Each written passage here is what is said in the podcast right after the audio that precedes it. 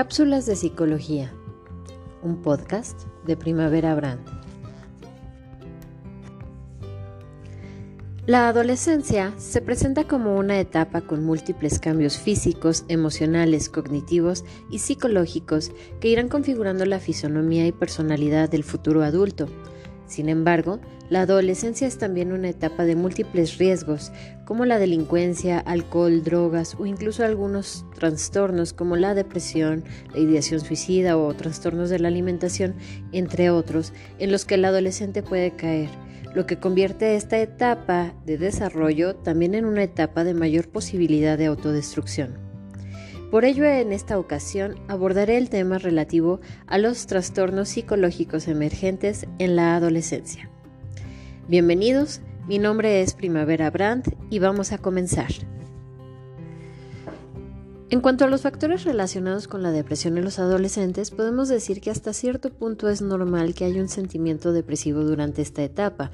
Recordemos que eh, tienen que afrontar algunos duelos por las pérdidas, por ejemplo, del cuerpo infantil, de sus vínculos infantiles, esta pérdida del trato que les daban los papás que antes era como de niños, de más protección y ahora les imponen más responsabilidades, etc.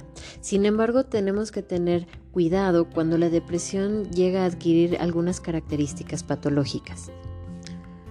Hay diversos factores eh, que tienen que ver con esto, por ejemplo, eh, los ambientales, los biológicos.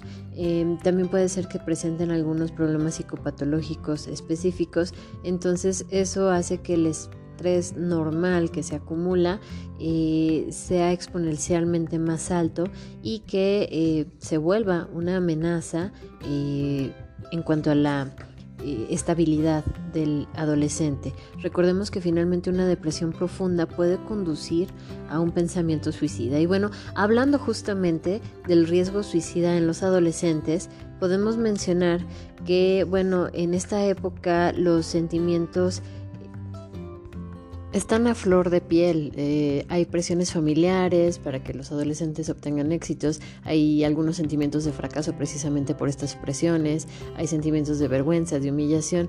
Todos estos tipos de, presiones que siente el adolescente con mayor reactividad pueden ser precipitantes de un eh, comportamiento suicida.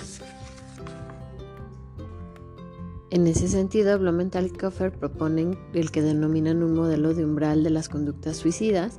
En primer lugar, colocan a los factores predisponentes como lo serían cuestiones genéticas de familiar, etcétera, rasgos de personalidad. En segundo lugar, los factores de riesgo, que bueno, tienen que ver con la vulnerabilidad de un sujeto a cometer este tipo de actos. Eh, habría los factores protectores, como lo sería la flexibilidad cognitiva o que tengan fuertes redes de apoyo. Y finalmente estarían los factores precipitantes, perdón, que son aquellos que le dan esta accesibilidad a un método para que pueda quitarse la vida. Sin embargo, ¿qué es lo que necesitan los adolescentes para evitar llegar a este punto? En primer lugar, y lo más importante sería tener el apoyo afectivo de personas en las que puedan confiar, sobre todo de adultos, de estos guías, de sus padres, maestros, estas redes de apoyo. Hay que mejorar la autoestima y también hay que entrenar el desarrollo de las habilidades sociales justamente para que se encuentren fortalecidos y puedan enfrentar esto.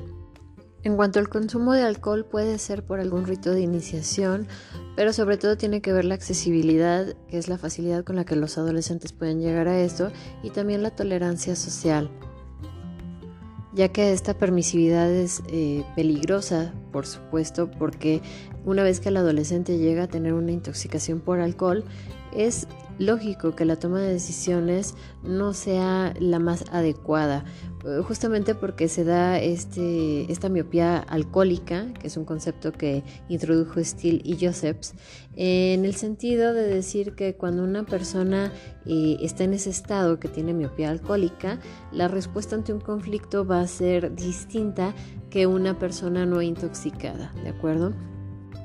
Además es importantísimo tomar en cuenta que el alcohol es la principal y primera causa que lleva al consumo de otras drogas y además que está involucrada en el 68% de muertes de los adolescentes entre 15 y 24 años.